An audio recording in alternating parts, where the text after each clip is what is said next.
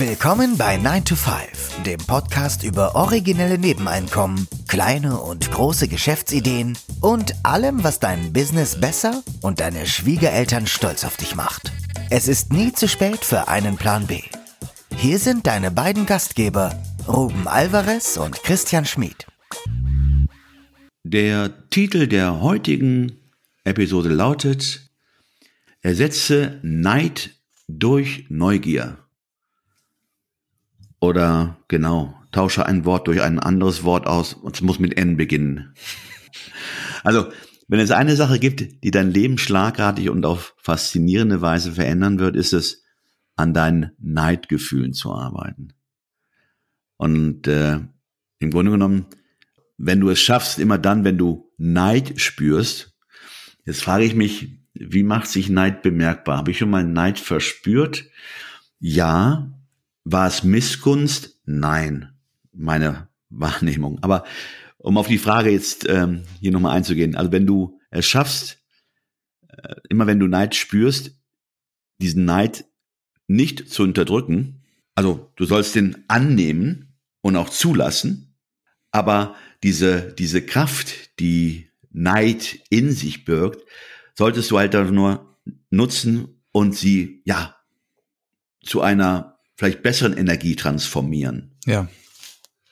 Ich glaube, das ist ein wichtiger Punkt. Die, die Weltreligionen neigen ja dazu, dass man eher in so ein Selbstbestrafungsritual verfällt und für diese Gefühle dann anfängt sich zu schämen oder sie sonst irgendwie sich irgendwo anders hingedrückt werden. Und ich halte das nicht für den besten Weg, sondern ich glaube, die Transformation ist der bessere Weg. Das ist so wie ähm, bei einer Sucht, dass man diesen, diesen Trigger wahrnimmt, der zu dem Suchtverhalten führt und dann aber eine Ersatzhandlung parat haben muss, weil man sonst eben aus, aus der Not heraus immer wieder das alte Programm ablässt. Ne? Also im Grunde genommen geht es ja darum, äh, Bewusstsein zu schaffen. Also äh, wir sehen ja, also wir beide sehen ja Neid als schädlich und kontraproduktiv an. Und an sich wollen wir euch Zuhörer sensibilisieren, äh, wenn dieses Gefühl aufkommt, genau diese Gefühle und auch die Reaktionen zu überprüfen.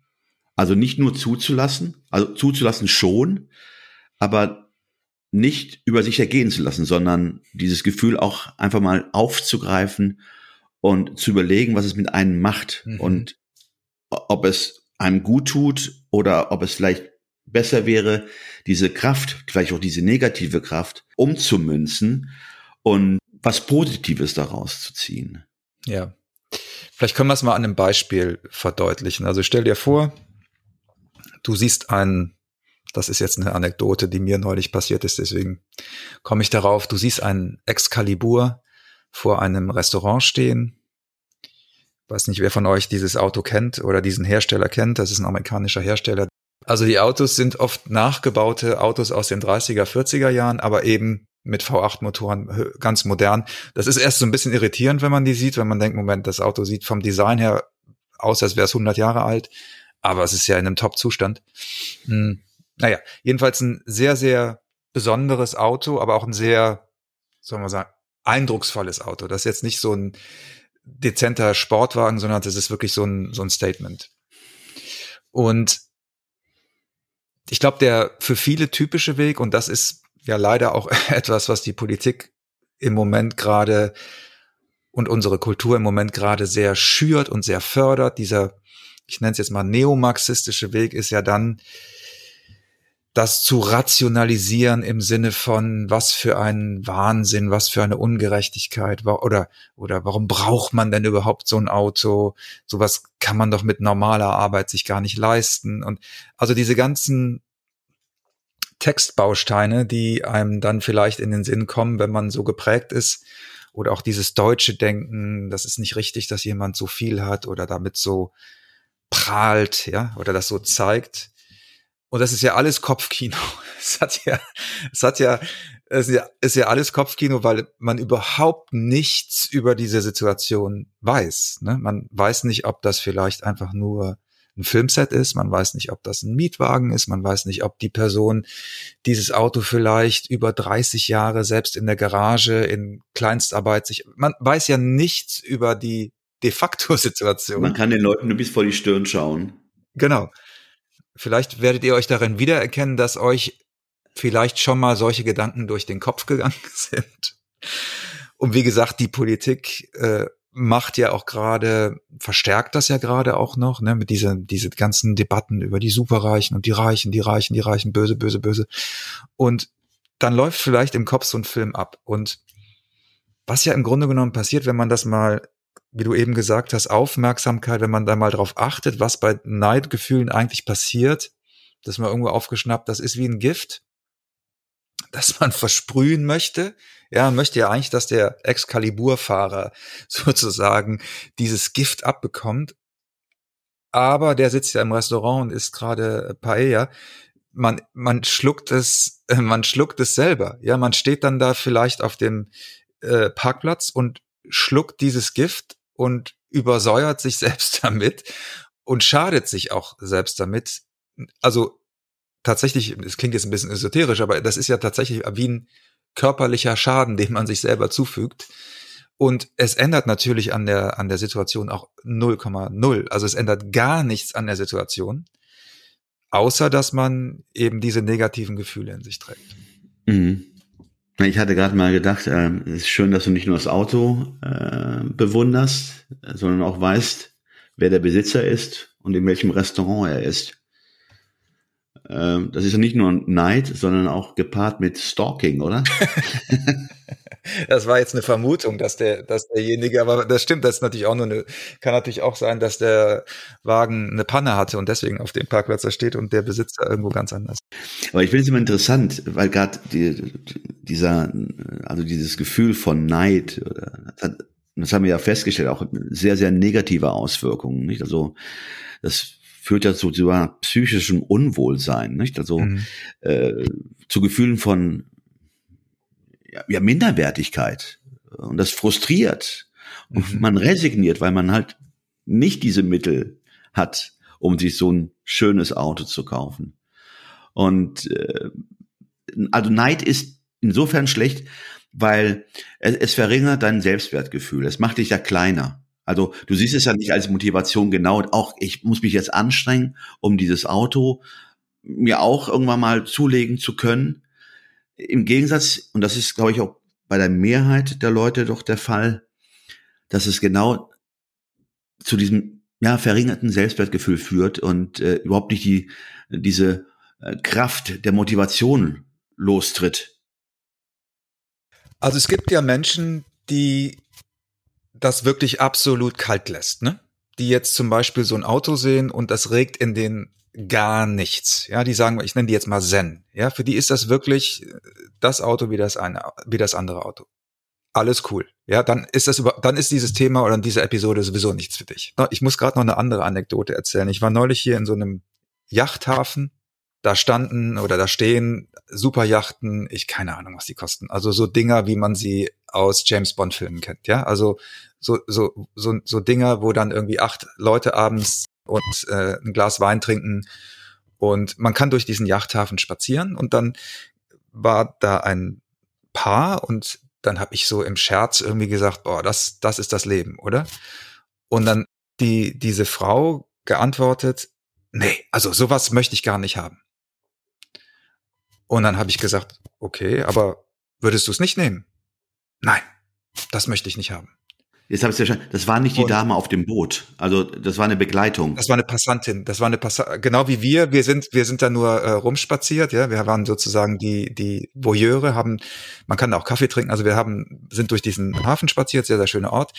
Und das war eine Bemerkung, die ich zu der zu einer anderen Passantin gemacht, die auch auf dieses auf diese Yacht guckte, genauso wie wir.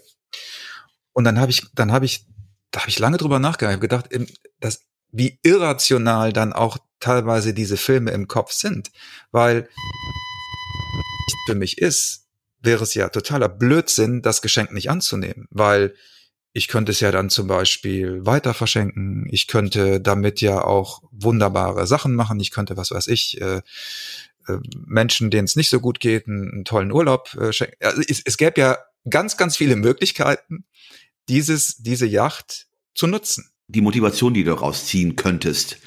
Ja, oder auch, oder auch einfach zu sagen, anzuerkennen, wow, das ist, das stelle ich mir toll vor, da jetzt zu sitzen und äh, ein Glas Wein zu trinken. Aber das einfach anzuerkennen, anstatt es sozusagen zu sabotieren oder zu torpedieren und zu sagen, sich selber einzureden, dass man das gar nicht haben will. Wie gesagt, wenn jemand wirklich so zen ist und ihn das total kalt lässt, oder der vielleicht auch mal eine super Yacht hatte und sagt, das hat mir nichts gegeben, ist es was anderes, finde ich, als wenn man sich sozusagen selber so eine Rationalisierung zurechtlegt, die eigentlich in meinen Augen auch ein Ausdruck von Neid ist. Ja, man kann es nicht einfach stehen lassen, sondern muss es sozusagen dem anderen schlecht reden. Dann ist diese Dame auch nicht Zen, um deinen Begriff da aufzugreifen, weil wenn sie Zen wäre, wäre sie wahrscheinlich gar nicht auf diesen, auf deinen Kommentar eingegangen oder hätte gesagt, ja, ist eine schöne Sache. Ja. Und das wäre es dann auch. Genau. Worauf wir jetzt hinaus wollen, ist einfach nur, wir wollen nur betonen, dass Neid, korrigiere mich, aber das ist das, was ich zumindest hier rausziehe, dass Neid in Maßen äh, und als vorübergehendes Gefühl oder weniger schädlich sein kann als ein anhaltender, intensiver Neid. Ja, oder was ich wirklich für ein gutes Instrument oder ein gutes Werkzeug halte, ist, wenn man tatsächlich auf einer, auf einer mentalen Ebene das mal anders angeht. Also anstatt sozusagen diese Phrasen, diese Klischees, ich nenne es mal diese marxistischen Klischees in seinem Kopfkino abzuspulen, ja, wer braucht denn sowas? Das ist ungerecht, andere Leute haben nichts zu essen, dass man, dass man das mal durch Neugierde ersetzt und sagt, ach, ich würde vielleicht, oh, ich würde total gerne mal mit dieser Person sprechen, um, herauszu, um herauszufinden, wie kam es dazu, dass sie sich diesen Excalibur gekauft hat oder diese Yacht gekauft? Was macht, was macht diese Person, um die finanziellen Möglichkeiten zu haben, sich sowas zu kaufen? Mit einem eher journalistischen Interesse neutral daran zu gehen und, und zu fragen. Und vielleicht lernt man in dem Prozess ja was Interessantes. Was man ja auf jeden Fall nicht lernt, ist, wenn man sozusagen in seiner Neidsuppe nur rumschwimmt, das innerlich abwehrt. Und eine kurze Anekdote, noch, noch eine Anekdote, die mir einfällt. Kfz-Meister in der Werkstatt, ja, der hatte einen Rolls-Royce in seinem Hof stehen. Ja, und äh, wenn der mit diesem Rolls-Royce jetzt durch die Stadt gefahren wäre, hätte der wahrscheinlich auch ganz viel Neid abbekommen. Ja? Und ich habe mich mit dem Kfz-Meister unterhalten und der hat erzählt, ja, er wollte dieses Auto eigentlich gar nicht haben, aber es ist ein, ein alter Kunde, der leider verstorben ist und der hatte keine Nachfahren und er hat gesagt, du, ne, du hast das Auto immer ähm, repariert und gut gepflegt und hat ihm das hinterlassen. ja, das würde natürlich niemand sehen oder diese Backstory würde niemand sehen, der den Kfz-Meister mit diesem Auto rumfahren sieht. Ja, also da auch nochmal der Hinweis, das, was man sich im Kopf zurechtlegt, kann auch einfach komplett falsch sein. Ja, und man, man geht sozusagen in eine, stresst sich unnötig, selbst wenn man jetzt, also ich halte jetzt diese, diese, diesen Gedanken, dass das jemand nicht verdient hätte, sowieso für schwachsinnig, aber wenn man das irgendwie so sieht, weiß man ja gar nicht, wie die Person dazu gekommen ist. Und man macht eigentlich seine Welt total klein. Wenn man aber Neugierde hat und nachfragt und interessiert ist, dann lernt man vielleicht Sachen, die einen weiterbringen können, die einen vielleicht wiederum auf neue Ideen bringen können, ja, wohingegen so ein Neid ja immer so ein, so ein Schlussstrich ist, irgendwie so, eine, so ein Abschluss. Nicht nur ein Abschluss ist, äh, das wirkt sich auf die Gesundheit aus, das wissen wir, äh, aber es kann auch zu kontraproduktiven Verhaltensweisen führen, äh, wie das Sabotieren anderer oder ja. das Steigern von Groll und Ressentiments. Also ich glaube einfach mal, das Schlüsselwort hier ist die Bewältigungsstrategie wie man damit umgeht, ob man es zulässt und von diesen negativen Gedanken einfach nur Abstand nimmt, sondern versucht für sich jetzt das Positive rauszuziehen und vielleicht auch nicht Neid zuzulassen, einfach nur auch Anerkennung stattdessen walten zu lassen und auch mal bewundern zu dürfen. Mhm. Ja, das war unsere Episode zum Thema Neid, ein leider ein großes Thema in der heutigen Zeit. Wirklich sehr schade. Das war jetzt eher unsere, sagen wir mal, spirituelle Betrachtung. Die politische Dimension haben wir in anderen Episoden ja auch schon besprochen. Ich musste auch gerade wieder an das Interview mit Axel Kaiser denken, wo wir auch über das Thema Neid noch gesprochen haben. Ja, vielleicht ein Impuls, mal neu sich mit diesem Thema auseinanderzusetzen, also vielleicht einen anderen Film ins Rollen zu bringen und das einfach auch mal auszuprobieren und mal gucken, wie sich das anfühlt, wie sich der alte Film anfühlt. Wisst ihr ja, wenn ihr den habt. Es gibt natürlich, wie gesagt, Leute, die dieses Gefühl gar nicht haben, was ich großartig finde. Aber wenn man diese Gefühle hat und unter ihnen vielleicht auch leidet, ohne es zu wissen, vielleicht einfach mal einen neuen Film einlegen und gucken, ob das nicht zu besseren Ergebnissen führt. Es kann auch hilfreich sein, mit einem Therapeuten oder Berater über anhaltende neidische Gefühle zu sprechen, um Strategien zur Bewältigung ja. und zum positiven Umgang mit dieser Emotion zu, zu entwickeln. Absolut. Ja, vielen Dank fürs Zuhören und ähm, wir sagen bis nächsten Sonntag. Macht's gut. Ciao, ciao. Tschüss.